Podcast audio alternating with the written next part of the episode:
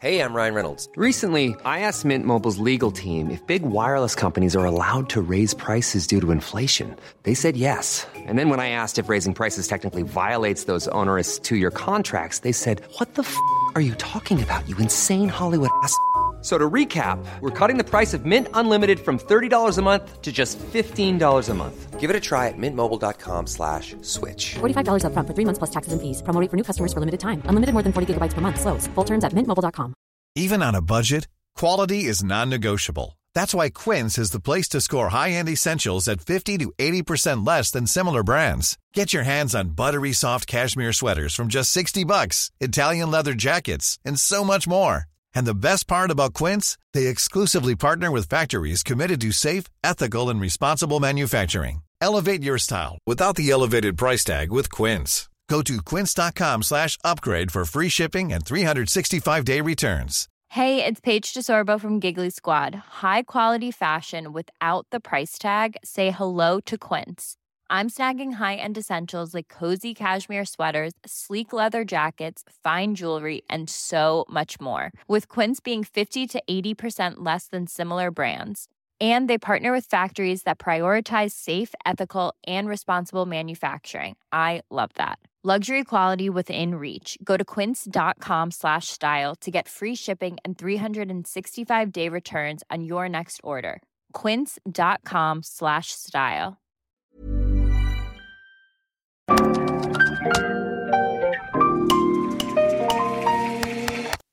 A Isanaholic, el podcast que amplifica la conversación sobre la cultura de diseño y las industrias creativas a través de sus protagonistas. Soy Jorge Diego Etienne y quiero compartir contigo mi pasión por el diseño con los temas más relevantes en la actualidad y analizando objetos que han hecho historia o están marcando tendencia.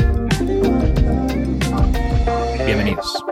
En el episodio de hoy me acompaña Raúl Salazar y Eduardo Hernández de Monumento, un estudio de diseño basado en Monterrey, donde se desenvuelven en distintas disciplinas como interiorismo, arquitectura y principalmente diseño de sistemas de identidad gráfica para marcas y proyectos internacionales. En esta divertida charla entre amigos, que se extendió tanto que tuvimos que partir el episodio en dos, Lalo, diseñador gráfico, y Rulo, mercadólogo, nos comparten cómo han colaborado por más de 10 años en distintos proyectos como Normal, Savi y ahora Monumento, Fama y muchos otros. Acompáñanos.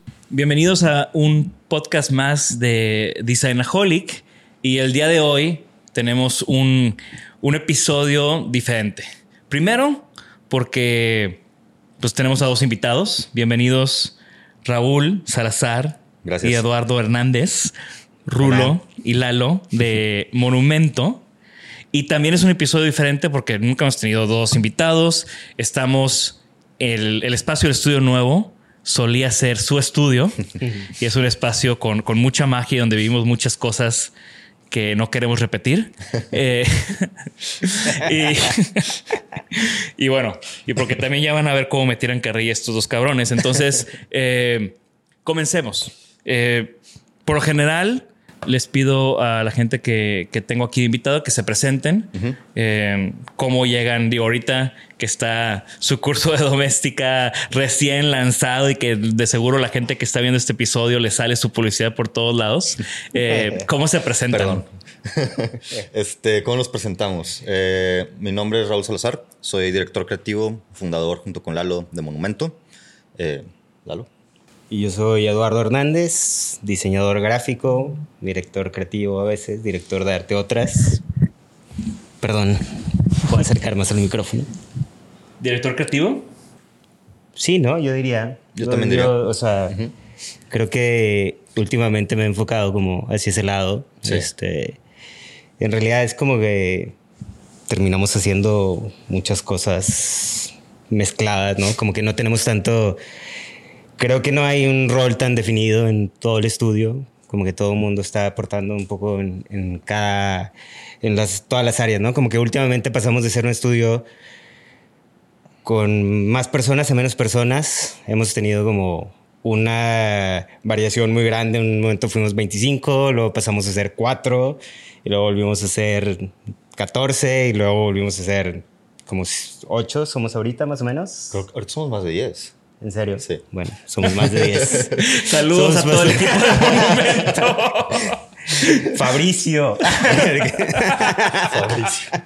No, no, no, pero el punto es que El creo que, es este como que somos muy maleables, ¿no? Hemos Sí. ido cambiando, hemos ido evolucionando mucho, hemos Sí. ido como aprendiendo qué es lo que nos gusta hacer y cómo, cómo, cómo nos gusta trabajar, ¿no? Entonces, creo que si ahorita de que Rulo y yo sobre todo como que duplicamos eh, esfuerzos muchas veces, pero para bien, ¿no? Sí. Como que ¿Y cómo, cómo, cómo definirían monumento? O sea, en todo este, en toda esta elasticidad del proyecto, ¿cómo definen a monumento hoy en día? Ok. Eh, yo lo vería como una oficina creativa global, ¿sabes? O sea, no, no me gusta como encasillarlo a diseño gráfico ni a branding per se. O sea, siento que al final eh, el común denominador es que hemos encontrado un proceso de trabajo que está como fundado en una investigación, un análisis, en un empatar ideas y conceptos y luego manifestarlo como ya sea digital, ya sea impreso, ya sea en una experiencia como puede ser fama.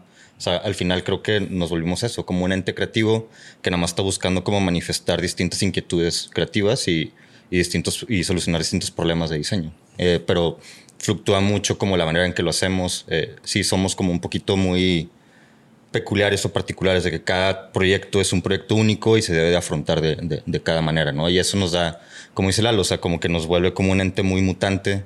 Irónicamente nos llamamos monumento y, y parte de la razón por la que le quisimos poner monumento, o al menos mía, es como algo que está como atemporal, ¿no? Algo que está como siempre presente en el tiempo, pasan los años y esta como estatua o esta cosa, este, digamos, en el medio del todo, no cambia y se mantiene así. Pero irónicamente nosotros, desde que empezamos el proyecto de Monumento, ha cambiado de que cada año, o sea, cada año algo sucede, un drama nuevo sucede que nos obliga a, a- a reacomodarnos, ¿no? Y obviamente el drama más fuerte fue pandemia. Este, y ahí fue como un poco reestructurarnos, como bien dice Lalo, de, ok, pues igual y Lalo agarra como la parte de dirección creativa con dirección de arte y yo agarro la parte de dirección creativa con dirección de conseguir cuentas y proyectos y llevar relaciones con los clientes. Y también como esta, esta estructura o esta, este mutante que le llamas, pues también hace que, que ustedes colaboren mucho con, con gente externa a Monumento. Sí. Digo, nos ha tocado colaborar en Sí. un montón de proyectos, con- de repente están trabajando con arquitectos y Sí. de repente están trabajando hasta con otros diseñadores gráficos, Sí, ¿no? exacto. Claro. Eso es, eso es justo, o sea, como que creo que es por lo mismo que nos vamos como a lo fundamental, ¿sabes? O sea, como nuestra tarea es resolver problemas de diseño, nuestra, nuestra tarea es como eh, generar experiencias, pero no nos vamos como a un tema de específico. Somos una agencia que hace diseño gráfico de identidades, ¿me explico? O sea, es más bien inclusivo todo, ¿no? Entonces, por lo mismo se nos acercan oportunidades que generan colaboración. Nosotros no somos arquitectos ni somos este, eh, historiadores de arte ni somos este, museógrafos, pero pues tenemos estos proyectos porque la misma flexibilidad de nuestra filosofía y fundamentos de trabajo nos permiten adaptarnos a cualquier tipo de naturaleza de proyecto. Y, y bueno, creo que esto, o sea, cada uno tiene como sus inicios que me gustaría escuchar y después ya cómo empiezan ustedes a colaborar, porque digo, yo que los conozco personalmente, pues esta dupla de colaboración es de, desde antes de Monumento. Entonces, Sí. eh, ¿tú qué estudiaste, Rolo? Yo estudié Mercadotecnia Internacional en, en la UDEM. Ujú. ¿Ok? ¿Y, y cómo, cómo, cómo llegaste al mundo de, de los estudios de diseño y esas cosas? Por Lalo. O sea, de hecho, estudié mar- o sea, marketing. La neta, no voy a decir nada de esa carrera. El, el plan de estudios era del 97, entonces, o sea, ya cuando me gradué era como completamente obsoleto todo. Y aparte la, la- esa universidad es medio old school de repente, ¿no? Un poquito, sí. O sea, digamos que el, el 70% de los cursos que llevé eran contabilidades, estadísticas, cosas así que entiendo que es parte del marketing, pero no es como el marketing que buscaba yo, ¿no? Eh, y luego hice un máster en el ISABA, en diseño y estrategias de comunicación y publicidad. Elizaba, una de las grandes escuelas creativas de Barcelona. Correcto. Sí, de ahí creo que pues ahí fue más como empezamos a hacer dupla Lalo y yo, porque básicamente fue Barcelona lo que nos unió. Yo creo que Lalo fue primero para Elizaba, entonces yo le pedí como que informes o algo así, y así empezó como un poquito la reconexión. Y yo estando en Barcelona, Lalo me busca eh, para que Para tomar fotos. Sí, tomar, tomar unas fotos, fotos, del Primavera Sound. del Primavera Sound. Porque, bueno, ya hablaremos. Ahora toca como medio hablar de tu, de, de tu background antes de llegar a. Antes de llegar a Rulo. Antes de llegar a Rulo. Sí. 1995.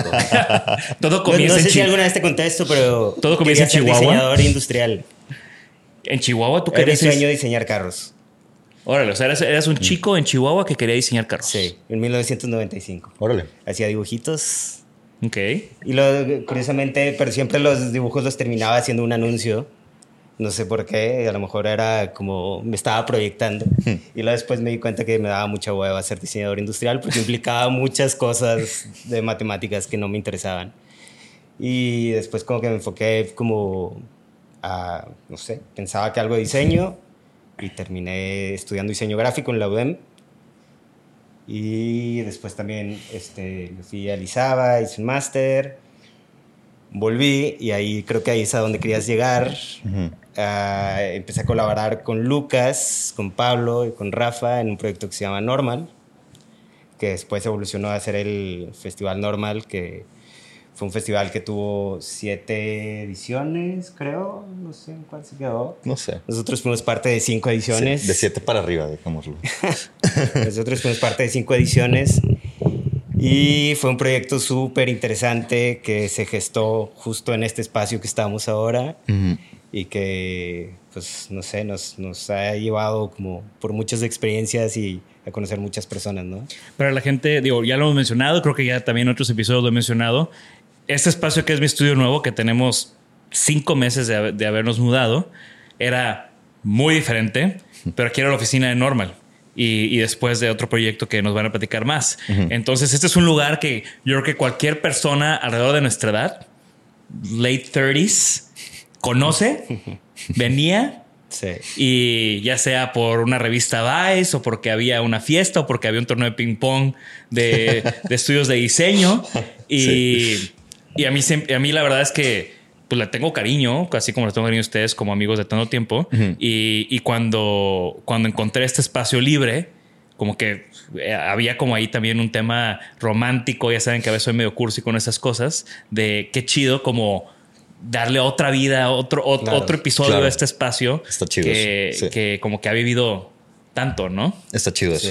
Y también, eh, pues normal, igual, ¿no? O sea, normal, yo me acuerdo estar en la carrera y yo vengo de Tampico y me acuerdo que como que los muchos de los planes de mis amigos de Tampico como que pues no me gustaban tanto. Y de repente empecé a ver unos flyers muy interesantes. Yo creo que por Lucas, Lucas arquitecto y yo diseñador, coincidíamos de repente en los pasillos y alguna vez me dio un flyer y de que, ¿qué es esto? O sea, eh, eh, primero es música que me gusta y segundo como que la estética me atraía mucho. Empecé a ir a los eventos de Normal, eh, todos. No nos conocíamos, yo nada más veía a un güey ahí de greñita con un gorrito fosfo naranja tomando fotos. tenían este sitio, tenían este como, como, pues no era un Tumblr, era, había las fotos de Ah, las sí. fiestas con todo con una estética sí, muy sí. cool. Era el momento de Vice. Sí. Normal tenía siempre como una presencia en Vice también. Sí. Es como que había como parte de este, pues de este movimiento, no, no quiero decir movimiento, pero como esta escena tal vez de los principios de los 2000 de fiestas, conciertos. Eh, platíqueme un poco de, de ese momento, ¿no? Ok. De normal. Pues Normal, Normal está, es un proyecto como que nace con Lucas y con Visti, que creo que lo interesante de Normal fue como siempre la ambición de volver a Monterrey una ciudad vivible a nivel fiesta, ¿no? Entonces fue, un- fue un- una etapa muy interesante donde empezamos como a, a hacer cosas que, que no estaban pasando y que no iban a pasar y que de repente se volvieron como tendencias. Entonces, el festival normal fue el primer festival de la ciudad y que ahora va en un Pal Norte que llena con, no sé, 400 mil personas, o ya no sé en cuántas van. Pero pues, lo malo de esta iniciativa también tan independiente y tan cool y tratando de cuidar tanto que todo fuera súper custom y que todo fuera bonito y que toda la experiencia fuera perfecta, pues es que no deja dinero, ¿no? Entonces, es una, es, es como un balance, ¿no? Logras como tener como las cosas súper chidas, pero a la vez pues te dan, o sea, bueno, te dan satisfacción de otra manera, ¿no? Que a lo mejor no es precisamente el dinero, ¿no? Ajá, pero no siempre es rentable esa satisfacción por tanto tiempo. Sí, yo me acuerdo una vez que cuando trajeron a Mastercraft, estos dos DJs de la, de la máscara dorada, me acuerdo que los vi aquí y, y un- dos semanas después fui a Milán, a la Feria del Mueble, y me tocó ir a una fiesta de Nike con Mastercraft tocando. O sea, era como que esta onda de, o sea, Monterrey está en ese pedo donde, Claro. Sí. o sea, está, Sí. donde las cosas están pasando, ¿no? Y ya Sí. no lo veías en Vice y demás. Y, y toda esta curación, todo este como cuidado a la atención al detalle de Normal, después los llevó a, a lo que se convirtió en ya en una agencia de diseño, un despacho de diseño. Claro. Normal Studio. Normal Studio. Ah, se llamaba Normal Studio. An- antes. Sí, duró sí. como un año, no menos, yo creo. Sí, desde luego llegó turismo, que fue lo que nos obligó a cambiar el nombre. Exactamente. Es que Porque perdón. Les digo que Tú, nunca había tenido dos invitados, entonces Sí. igual No. esto va a pasar. Nos llamábamos Normal Studio. Este, cuando se decide cómo formalizar la parte de diseño y, y- y que se convierta como una agencia creativa. Ahí es donde entraste tú. Ahí es cuando mi entrada normal se formaliza y me encargo como de, no sé, o sea, lo, lo creo que se inventó un puesto al principio, pero digamos que las tareas que me adjudiqué fue como formalizar el proceso de trabajo, buscar que haya como una, digamos, una frecuencia o una regularización en cómo hacer las cosas. Llevar, Eh, a Juan, llegar- llevar a Juan Brujo, Llevar a eh, Juan al, Brujo escenario, al en- escenario. En, en festival de Normal. llevarle el tequila o el mezcal, ¿sabes? Este, pero sí, digamos que Normal Studio empezó a ser como esta iniciativa en la que empezaron a caer clientillos de que, oye, hay un periódico que se llama Más por Más y quiere una campaña de publicidad. Hay que trabajar en eso, ¿no? Entonces hacíamos tipo- Rarísimo. Súper raro. hayamos hecho eso, súper random. Pero fue como de las primeras cuentas así como de Sí, diseño, ¿no? Ajá. Pero luego este, se acerca Turismo Nuevo León cuando pasa lo de el Alex, creo, un poquito antes. Este trae una campaña de Nuevo León, este avanza, una cosa así, ¿no? Como promover el turismo de negocios, promover el turismo médico, etcétera, etcétera. Y ganamos esa cuenta. La ganamos, no sé cómo la ganamos, porque ni siquiera tenemos portafolio. Creo que la ganamos a nivel de convencimiento.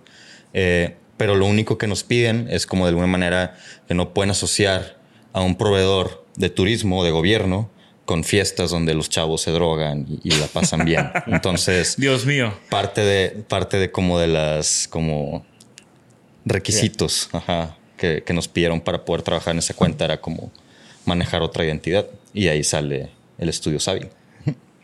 Contó- lo contó de una manera muy seria, pero en realidad lo que pasó cuando llegó Rulo fue que llegó este güey que ah, viene de Barcelona y de que tomó las fotos del primavera, estaban chidas las fotos y de que ah, pues va a regresar y viste y dijo, si es gente chida tiene que trabajar aquí. Y luego entró Visionario, visionario. Sí, sí, sí. Ent- entró por la puerta y tenía un man bun de que un pelo de ninja hermoso. y Lucas dijo, wow, este güey. Y de ahí se volvió el favorito de Lucas y Lucas hablaba de él todo el tiempo y todo le pedía de que ayuda a Raúl, porque aparte Raúl venía hablando todavía como español. Entonces era como todo lo que decía era interesante y así. Como que Lucas. Y de repente Lucas siempre tenía la, la moda de el que venía de fuera. Me pasó a mí cuando llegaba, cuando llegué de Japón fue de que vienes llegando de Japón, vamos a hacer cosas juntos. Sí, pues no sabes cuánto dura ese enamoramiento, güey. ¿Sabes? O sea, es de que de repente ya es como se acabó. Sea, Ya llegó otro. Sí, llega el nuevo. Trece- Sí. treceando a Lucas horrible. Pero sí, entonces nada más básicamente llegó a la oficina y fue como, siéntate y luego vemos qué haces. Ajá. Sí, inventar un puesto, literal. Y, y creció un chorro. O sea, Sí. tenía, creo que e- esa separación de la vibra de normal Sí. y ya como Sabi eh, con estos primeros proyectos que, que fueron parte de este boom de diseño gráfico en Monterrey, ¿no? De Sí, sí, sí. macarrones caros, de chocolates de 100 pesos, Sí. de, de- de- que también fue como un momento en la ciudad donde Claro. empezaron a surgir todos estos negocios jóvenes que, que ya no querían ser como los negocios de antes de Monterrey, como el- esta onda San Petrina y, Sí. y- y- y le dieron como otra, otro giro a, pues a lo mismo que ya había, ¿no? Exacto. Sí. Toda esta generación de emprendedores del tech, ¿no? Que salieron y querían como una nueva... Yo me acuerdo Visión. mucho, yo me acuerdo mucho de una plática que diste en el Maverick de, de Xavi y, y pre- presentabas uno tras otro proyecto y eran muchos emprendimientos que ya no estaban.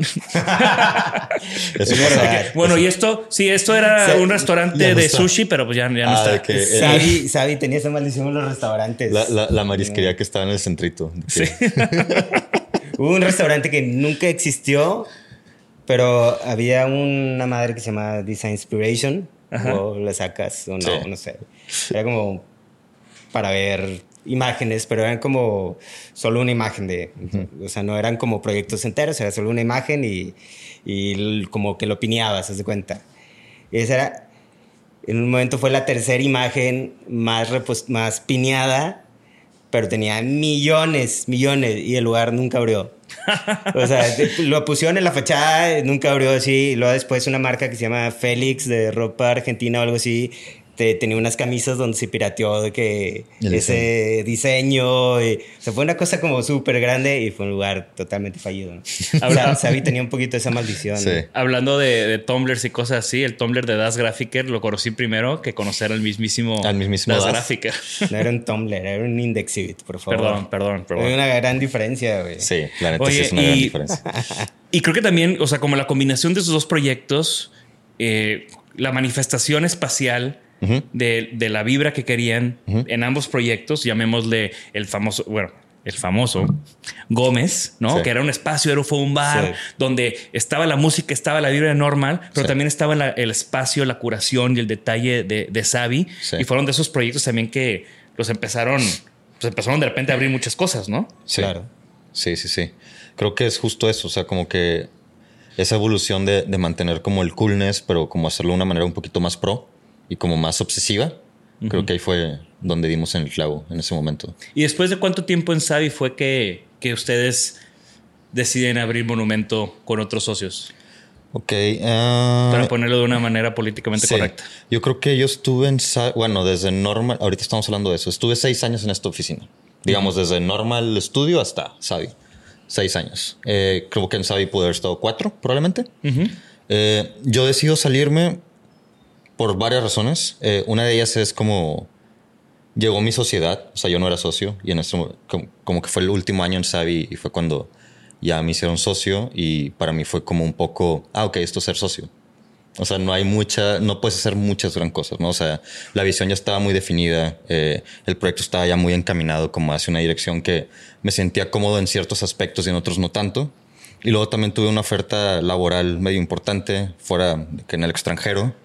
Eh, y eso como que me obligó un poquito a repensar qué quería hacer, ¿no? Entonces fue a hablarlo con Lalo, este, literal, de que, oye, güey, pues tengo estas inquietudes y Lalo, ya lo habíamos hablado anteriormente, tenemos inquietudes también de crecer, de hacer nuestras propias ideas, de poder manifestar nuestro propio proceso de trabajo y que las ejecuciones sean realmente nuestras y sentirnos orgullosos de ello, etcétera, ¿no? Eh, y fue como así empezamos a encaminar un poquito la idea de monumento. Todo fue muy rápido, muy, muy rápido. O sea, fue cuestión de meses. Digamos que fue en un break de invierno, en Navidad, yo ya estaba como con el nombre y rebotando ideas para el nombre y como bajando el proceso de trabajo y, armando el brief, las preguntas que vamos a, a- a- a mandar a los clientes, etcétera, ¿no? Como que te cuestionaste, si yo lo hiciera desde ¿Cómo- cero, ¿Cómo sería? ¿cómo sería? no? Ajá. Pero, exacto. Pero fue una, digamos, una inquietud mutua. Porque mm, no sé qué tanto como hablar de más, pero quizás el tema es que Savi se empezó a fragmentar mucho, ¿no? Y Lalo y yo nos quedamos con gran parte de la responsabilidad de hacer que esto funcione. Entonces, de alguna manera, como, güey, si lo estamos haciendo nosotros, si estamos haciendo todo este pedo empujándolo tú y yo, ¿por qué no como hacerlo a nuestra manera y por qué no hacerlo como bajo una filosofía que nos haga sentir más cómodos y que nosotros también podamos crecer hacia donde se nos dé la gana, literal. Claro. y, y bueno, ahora con, con, con- con Monumento y todo esto que platicas, ¿cómo, cómo dirían que hacen lo que hacen? O sea, ¿cuál es ese proceso en Monumento? Eh, ¿cómo, ¿Cómo colaboran ustedes dos? ¿Cómo, cómo, es- cómo hacen lo que hacen? Es la pregunta, la verdad. Ok. ¿Cómo hacemos lo que hacemos? De entrada, de entrada creo que eh, hay, hay como un, un- un tema muy interesante que es que ayer estábamos sacando, antier estábamos sacando cuentas y nos conocemos hace 20 años. Entonces, nos complementamos de una manera muy interesante porque en lo fundamental pensamos muy igual y en el output pensamos muy diferente. Entonces creo que nos complementamos muy bien de esa manera, ¿no? Entonces podemos estar muy desacuerdo en ciertas cosas, pero como que al final si vas como desglosando todo, al final tenemos como la misma visión, las mismas ideas y, creo que eso, es, eso hace como que la manera en que trabajamos sea como muy fluida, ¿no? Entonces creo que eso es lo que como que tratamos de permear como a los demás en, en el equipo y creo que, no sé, creo que funciona, creo que eh, como te dije ahorita ha ido fluctuando como el, el tamaño de, del espacio, pero creo que siempre hemos ido mejor. Sí. O sea, creo que ahorita estamos en el mejor punto que hemos estado. Sí. Y probablemente mañana sea el mejor punto donde hemos estado, ¿no? Sí, perdón, eh, una de las cosas como que le dije o, o hablamos la y yo al principio era justo, o sea, construir un equipo alrededor nuestro. O sea, si nosotros vamos a hacer este proyecto, el proyecto tiene que funcionar a nuestro favor. ¿Me explico? Y, realmente lo vemos como un core. O sea, Lalo y yo somos como el core y vamos, estamos como de alguna manera buscando talento que se entienda con nosotros, que pueda como complementarnos, pero al final el proceso y la, digamos, la manera en que dirigimos los proyectos y dirigimos como el day to day de la oficina, pues viene de nosotros dos. Y ese creo que es el principal diferencial con Savi. Savi había muchos más socios, había como que, eh, digamos, no podíamos como de alguna manera eh, hacer las cosas como nos gustaría hacer para obtener los mejores resultados posibles. Y ahorita tenemos esa libertad de, ok, pues armar piezas y configurarlo y reconfigurarlo. Ahora la lo pasa creativo, yo paso de que a dirección de clientes y, o sea, como que esa es la facilidad que se nos da y esa es como, creo que parte de las ventajas y beneficios que tenemos ahorita. Sí, y, bueno, digo, me ha tocado colaborar con ustedes desde Savi, hemos hecho ya no sé ni cuántos proyectos juntos. Sí. Eh, nunca, nunca suficientes. Eh, pero la última experiencia que tuve con ustedes fue con el proyecto de, mi esposa Fer de, Salsa Norte, ¿no? Sí. Y este, este proceso de creación de, pues llegamos con una marca, si se le podría haber llamado una marca, ¿no? Y yo me acuerdo que, yo me acuerdo que Fernanda, cuando conocí a Fer, mi esposa, eh, tenía este proyecto, esta empresa familiar, tenía un nombre, un impacto, o sea, no había una coherencia, no había nada. Y lo primero que le dije es, tenemos que ir con un monumento. Sí y, ellos te van a ayudar, ¿no? Sí. Y pasó una historia muy curiosa. Yo tenía esta referencia de los jabones Method sí. y este libro, de seguro les platiqué, este libro de Method Method, que eran estos jabones que tenían un, o sea, eran un producto muy bueno, pero que no le daban entrada a las tiendas porque el diseño y la historia no estaba ahí. Y en el momento que cambiaron, las mismas tiendas que lo rechazaron lo aceptaron, ¿no? Y yo sabía que eso era el caso con, este, con, Salsa Norte. Bueno, en ese momento con Salsa, ya ni me acuerdo cómo se llamaba. Entonces, como que todo ese proceso de tailor made, ¿no? De, escuchar al cliente y que ustedes dos hagan su magia y regresar y, tener como una historia tan contundente y un diseño tan contundente, pues ahora Salsa Norte está en todas las tiendas que queríamos que no habían podido estar, etcétera, está Bien chido. Me, encanta mucho ese proyecto. O sea, y, creo que es justo lo que dices. Eh, ese tipo de resultados se generan por una dinámica de 20 años de trabajar juntos. Ya, ya no existe como una... Bueno, yo no, no sé cómo lo veía Lalo, pero yo lo veo muy como... Muy fluido.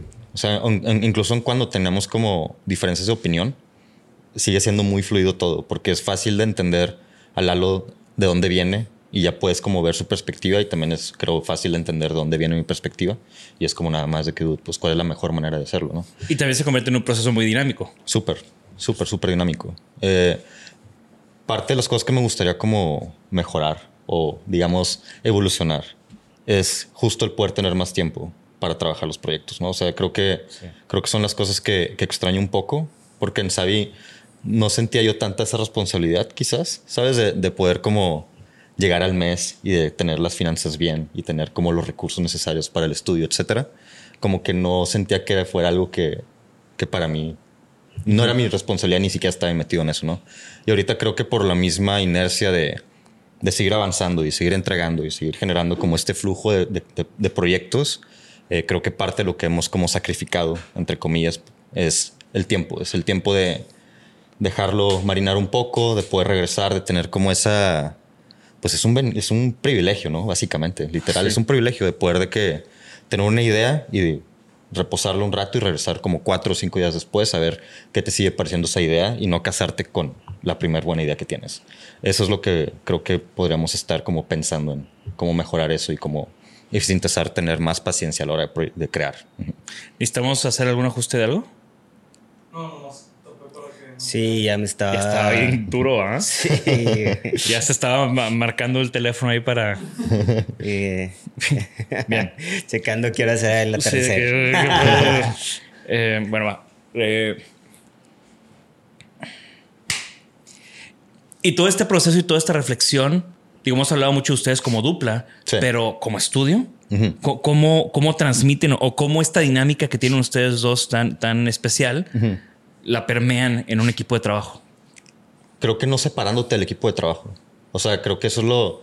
Nos sale muy natural eso, estar como al lado de los diseñadores, estar al lado de, Cindy, que es la project manager, estar al lado de, del becario. O sea, sabes, es como al final cualquier persona que entra a Monumento, eh, como decía Lalo al principio, no, no, no sentimos que exista como una. O sea, tiene que ver como algún tipo de sentido de autoridad, porque no puedes llegar a un desmadre y que, quién es responsable de qué cosa, ¿sabes? Pero sí hay un, como una democracia, sí hay mucha democracia en libertad de opiniones, de, de valorar ideas, no porque no seas diseñador gráfico no vamos a escuchar qué tiene que decir Cindy al respecto, ¿no? Y, y creo que solo se ha dado porque a nosotros naturalmente nos sale estar pegados en todo. ¿Por qué? Porque nos interesa que el resultado Claro. sea el mejor posible. Y yo creo que e- eso es, digo, ahorita que, que estaba platicando de- del proceso de, de Salsa Norte, no lo, creo que lo que quería transmitir era eso, ¿no? Que se siente de inmediato que les importa, Sí. ¿no? Y que están ahí porque les Sí. importa, ¿no? Sí. Y, y- y es eso, o sea, y es volviéndolo a esa y, y esta inquietud que teníamos al principio de crear algo nuestro es, dude, nos estamos volviendo más viejos o menos jóvenes. Sí, mejor. por favor. Sí, menos jóvenes. Ya no hacemos fiestas. Estamos en los últimos de nuestros 30, ¿no? Entonces también es como, ¿cómo quieres seguir trabajando el resto de tu vida profesional? ¿Sabes? O sea, toca un momento en el que quieres construir algo, güey. O sea, toca el momento en el que ya no quieres como seguir la línea o seguir los pasos de alguien más. O sea, te toca construir algo y te toca como eh, cre- crear una plataforma que te sientas a gusto y que te sientas motivado de meterte a esa plataforma y trabajar el resto de tus días ahí, güey. ¿Y cuál, fue, cuál, cree que, cuál creen que fue su big break ¿En cuál? En la vida? En la vida. O sea, digo, o sea, podemos hablar de... o sea, que... Este podcast. Yo sé que estaban esperando, la- perdón por esperarme hasta el capítulo. ¿Cuál era? 2400. No, en, en general, ¿no? O sea, creo El que. O podemos hablar de monumento. Creo que. O, o puede que haya habido varios big breaks, ¿no? Porque siento que, que sí han habido como unos pasos muy marcados en, con ustedes. Ok. Creo que, este, o sea, como el, te voy a hablar del más reciente, creo que fue como, eh, gracias a la pandemia, que hubo un momento de incertidumbre que duró un mes. un par de meses, pero no fue muy largo. No, no, no fue muy largo. O sea, hubo dos niveles de incertidumbre. Uno que fue muy crítico y ese duró como dos meses. Sí, y otro que fue ese. que Sí, sí, sí. podemos vivir con obviamente. esta Ajá, incertidumbre. Yo me hablaba del Sí, sí, crítico. el crítico, sí. dos meses, sí. Pero de repente como que cambió un chip y no sé si te, te pasó a ti también y el tema de trabajar a distancia Ujú. se volvió muy casual. Y creo que, creo que ya era para todo, pero nadie como que se atrevía. Sí. Y entonces como que cambió la tipología de proyectos que empezamos a, a tener gracias a que la gente en otros lados empezó a abrir más a trabajar.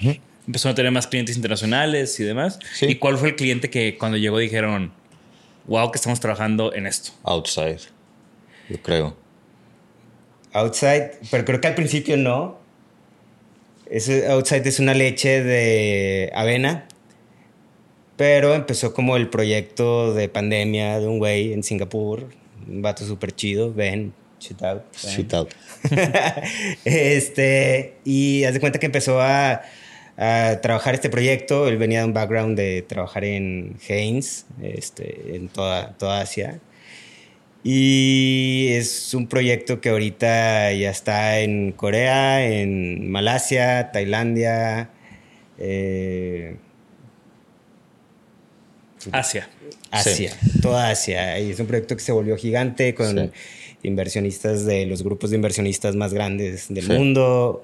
Eh, un proyecto que se volvió. y fue un proyecto increíble. pandémico, o sea, nació en Sí. la pandemia. Nació Para mí sí era pandemia. muy Órale. importante ese porque fue de los primeros proyectos que me di cuenta que, ok, güey, o sea, la gente ya está entendiendo que puede trabajar con una agencia de Sí, México totalmente. y no hay pedo.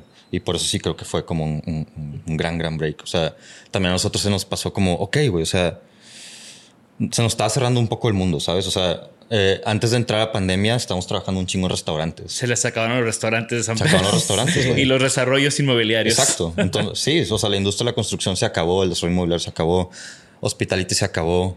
Y de repente llega un güey con un correo súper tímido, de que, ¿sabes? De que súper de lejísimos, de que a ver, qué- a ver si cae. Y fue una locura, o sea, fue una locura lograr ese nivel de entendimiento con, con Ben y con su equipo. Fue una locura también. A mí también me sigue extrañando a veces, ¿no? O sea, como alguien a 8000 kilómetros de distancia, con otra cultura totalmente distinta, con otro lenguaje, pueda confiar tanto en un estudio, ¿sabes? O sea, que vea el trabajo y diga, ok, vamos a, dar- a darle, vamos a echarnos este chingazo, ¿no? Está chingón, o sea, y eso pues nos enaltece, o sea, sentir eso y saber como que clientes que tienen este expertise y que tienen como este background y que tienen como mil posibilidades de irse con cualquier agencia, deciden irse con nosotros, es como algo estamos haciendo bien. Y para mí eso fue como, güey, ok, o sea, hay un respiro, hay que movernos por este lado y hay que buscar más clientes por este lado. Y, y obviamente no es el primer cliente extranjero. No, no, no. No, lejos, ustedes siempre tenían mucho. Pe- pero creo que es un, o sea, ha sido como una dinámica diferente últimamente con los clientes donde hay como más esta apertura, ¿no? Bueno, Sí. antes hasta era pues más difícil hablar por Skype, tenías que conectarte, Sí. era una merma y no sé, o sea, como que de repente es como mucho más sencillo, mucho más natural y, y creo que se siente también al final en los proyectos, o sea, fluyen mucho mejor. También fueron parte de este. O sea, creo que también le tienen ese cariño al proyecto porque les tocó ser parte de ese crecimiento exponencial. Claro. Justo. Ujú, Justo. Sí, totalmente. Sí, exacto. Es como, güey, sí. Lo ves en todos lados. De repente nos escribió Ben porque salió la leche outside en un anuncio de, no me acuerdo si, Hyundai, creo. o sea, una marca Sí. así de coches gigante y era como, güey, salió, salió outside y es como un shootout, ¿no? Es como, ok, chido. Ah, Chingón. Ajá. Sí. Y bueno, re- regresando un poco a, a nuestra amistad, ¿ustedes recuerdan cómo nos conocimos? Mm, yo ¿Dónde te conocí a ti por el básquet, creo. Por el básquet. Sí. O sea, tú ya eras amigo de. O sea, JD ya se juntaba con ustedes, pero yo llegué como al básquet. Creo que ahí te conocí. En, los- en el básquet que Acá en San Agustín. eh, esas retas en el parque eventualmente evolucionaron a, a un equipo que también creo que Muy ya- exitoso, ¿eh? muy exitoso. Muy exitoso. Ya lo, ya lo menciona, ya ha habido varios integrantes de ese Sí. equipo, jugadores eh, en el podcast. Ya estuvo Rick aquí, Ah, ok. que platicamos también, también platicamos del Buen gang, dos, buen dos, Rick. el, fa- el famoso gang. Sí. Eh, y contigo también fuera de los primeros que, que, que nos empezamos yo, a llevar yo te conocí en esa sala de juntas que traías un Six y un, de estos bays que son de papel que se abren. Ah, sí. ¿Cuál Del es? To- Tora for Architects. Es, es- ¿Te traje, te lo regalé o qué? a mí no, al estudio. sí, sí, sí. ¿Te está gustando este episodio? Compártelo, comenta y suscríbete. Recuerda que así nos ayudas a impulsar este proyecto, llegar a más creativos y crecer nuestra comunidad. Ahora regresemos al episodio. Cuando yo regresé de Japón, antes de irme a Japón, cuando estaba recién graduado, conocí al, o sea, con- X, conocí a Lucas, empezamos a colaborar con Ofimodo, la empresa de, Sí. de su papá. Sí, sí, sí. Y hice una línea y ya. Regresé de Japón y como que me buscó otra vez Lucas, pero ahora para, como ya vamos a darle turbo a Ofimodo, vamos a hacerlo como, o sea, la idea que teníamos, pero ya hacerla como muy bien. Y Tiempo, tiempo, tiempo. Hay una línea antes de la línea 01 es la línea 01 beta. Ah, wow. O sea, la línea 01 Ok. se diseñó antes de que me fuera a Japón. ¿Ah, sí? Regresando se perfeccionó Ok. y se lanzó al mercado. Mm, y en ese proceso estaba, o sea, tocó también. Yo venía a las juntas con Lucas aquí, Ya. antes de irme a Japón, inclusive. Me acuerdo. Nah. Yo viví, sí, yo vivía aquí atrás de Plaza Fátima. Ajá. Me venía caminando, venía a las juntas con Lucas. Pasaba, me pasaba la. Yo no veía a toda la gente cool que siempre veía en las fiestas de Normal. me ponía nervioso porque yo, yo, yo era básico, no era hipster. Ah, por eso no te notábamos. Exacto. Pues sí, llegaba con un. Six, imagínate. Vienen a cobrar la renta o algo así decíamos. A, a dejarle los- el correo. Y entonces me tocó como con Lucas que, que Xavi hiciera el rebranding de Ofimol también. Fui parte de ese proceso, empezamos a trabajar. Eh, me hicieron el branding de mi estudio cuando estaba apenas abriendo el estudio. Sí. Y pues de ahí empezaron las. Y luego Casa Bosques y diseñamos productos juntos. Ahí empezaron ya como un chorro de colaboraciones, ¿no? Sí, sí, sí. Y, y una amistad. Claro. Que ahora ya estamos uh, 10 años después o más, ¿no? Más, quizás, no sé. No quiero pensar en años. Sí. Y en todo este proceso de esa historia de, de colaboraciones, de eh, clientes por todos lados, ¿ha habido algún aprendizaje que a ustedes les gustaría compartir con, con nuestra audiencia? Ya sea que, o sea, algún aprendizaje o algo que les hubiera gustado que les hubieran dicho en, en- en su formación. Hmm. Esto suena que ya vas cerrando y, Sí. y no hemos hablado como de los memes. Yo, o sea, yo Sí, pensé, hay- hay- yo venía listo que me iba a echar en cara que yo hice el Tumblr ese. ¿Cuál? El que no podemos decir. No ese- podemos eso decir. se va a censurar, o sea, va a censurar ese Tumblr. Lo puedo decir y tú le puedes poner el, el beep. Eh, sí, Jorge, Jorge le pone, pero sí se lo pones, güey. Ok. Jorge Diego viendo cosas.tumblr.com. Sigue no, ya no sigue existiendo, ya lo Eh, Sí reporté. lo revisé antes de irme. Güey, hay un backup, güey. y dices que fui yo, güey. Nada más, ahí, ahí te la dejo. Lalo, entre sus, entre sus grandes destrezas de diseñador gráfico, es el, la generación de memes. Tiene carpetas para me- de memes de, de cada de sus amigos. Sí. Creo que mi carpeta ya no existe en su computadora desde hace un par de años, porque ya no he visto muchos que una vez memes. lo, lo encontraste. Porque ya no he visto muchos memes. Pero Una vez que estabas en mi computadora. Eso fue- Estaba- Vino de visita y ¿Cómo, estaba en mi computadora y de repente que... O sea, yo estaba descuidado y el vato... A ver, una carpeta de puros memes. No, Lalo está cabrón. O sea, yo soy daltónico. Sí, sabías, ¿no? es que sí lo sabía, no sabía si era un tema que se podía tratar en el podcast. claro. De, de un daltónico en una agencia de diseño gráfico. De hecho, ahí lo tienes pretachado. No, no mencionar. Claro, mencionar, güey. Es un caso de éxito, güey. Puedo hablar de que a mi gente de daltónicos, güey, todo se puede, ¿sabes? A, a- a los daltónicos en nuestra audiencia. Todo es posible, ¿Qué- amigos. qué- qué- No es posible a menos que esté... Everything is possible. En, en café, a menos que sea verde sobre café. ya no es posible. No, es que Lalo, o sea, en mis cumpleaños eh, hay unos test de daltonismo. No sé si los han Sí, visto. de que, puntitos y o sea, así. es como un círculo y tiene como unos pigmentos de un color y otros color y hay como un número escondido, una letra escondida, una figura escondida y, y ahí sacas ese pedo, ¿no? Este güey hace esos, pero con mensajes escondidos en mi cumpleaños y no los puedo leer. Y, los, y antes cuando tenía Facebook y Facebook era algo importante, los posteaba de que en mi Facebook y todo el mundo leía lo que podía, lo que decía y yo no podía leer nada, güey. Va a estar bien, hermano. No, no, no, X, güey. Sí, sí, sí. X, o sea. no, pero es un experto en eso, o sea, me gusta mucho. ¿Cómo, cómo, o sea, a ver, no ves algunos colores?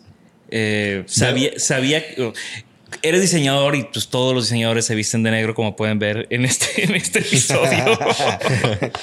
Bro, en Entonces, como- 88 de los 90. Lo, lo- lo chido es que es que hay un equipo que me va, que me ayuda de que a identificar colores. No me meto en colores tanto, pero no, no es que no, no es que no vea colores, es más bien como no veo ciertos tonos de colores. O sea, verde y rojo los veo, si son verde y rojo puro, los veo perfecto. O sea, puedo ver un semáforo, no hay Mi pedo. branding lo ves bien. tu branding lo veo al, pen- al centavo, pero este, hay ciertos tonos de verdes con ciertos rojos que empiezo a confundir. Este, Puedes censurarlo al centavo también porque eso como que habla de la edad un poco. y- a- Va a meter a- en contexto de la habla edad. de, de influencias que he tenido a lo largo de los años, de gente que ha hablado así anteriormente. Gracias por escucharnos. Por favor, suscríbanse al podcast y síganos en nuestras redes. Nos pueden encontrar como Isanaholic MX. Y para que la conversación continúe, deja tu comentario. Me interesa mucho conocer tu opinión. También te puedes registrar a las 5 de la semana un newsletter con lo más relevante del diseño, arte y arquitectura directo en tu mail. Mi nombre es Jorge Diego Etienne y esto fue Isanaholic. Mom deserves the best, and there's no better place to shop for Mother's Day than Whole Foods Market. They're your destination for unbeatable savings, from premium gifts to show-stopping flowers and irresistible desserts. Start by saving 33% with Prime on all body care and candles. Then get a 15-stem bunch of tulips for just $9.99 each with Prime. Round out Mom's menu with festive rosé, irresistible berry chantilly cake, and more special treats. Come celebrate Mother's Day at Whole Foods Market. Hi, I'm Daniel, founder of Pretty Litter. Did you know cats tend to hide symptoms of sickness and pain? I learned this the hard way after losing my cat, Gingy. So I created Pretty Litter, a health monitoring litter that helps detect early signs of illness by changing colors, saving you money and potentially your cat's life. Pretty Litter is veterinarian developed, and it's the easiest way to keep tabs on your fur baby's health right at home. Go to prettylitter.com and use code ACAST for 20% off your first order and a free cat toy. Terms and conditions apply. See site for details. Hey, it's Paige DeSorbo from Giggly Squad. High quality fashion without the price tag. Say hello to Quince. I'm snagging high-end essentials like cozy cashmere sweaters, sleek leather jackets, fine jewelry, and so much more. With Quince being 50 to 80% less than similar brands. And they partner with factories that prioritize safe, ethical, and responsible manufacturing. I love that. Luxury quality within reach. Go to quince.com slash style to get free shipping and 365 day returns on your next order. Quince.com slash style.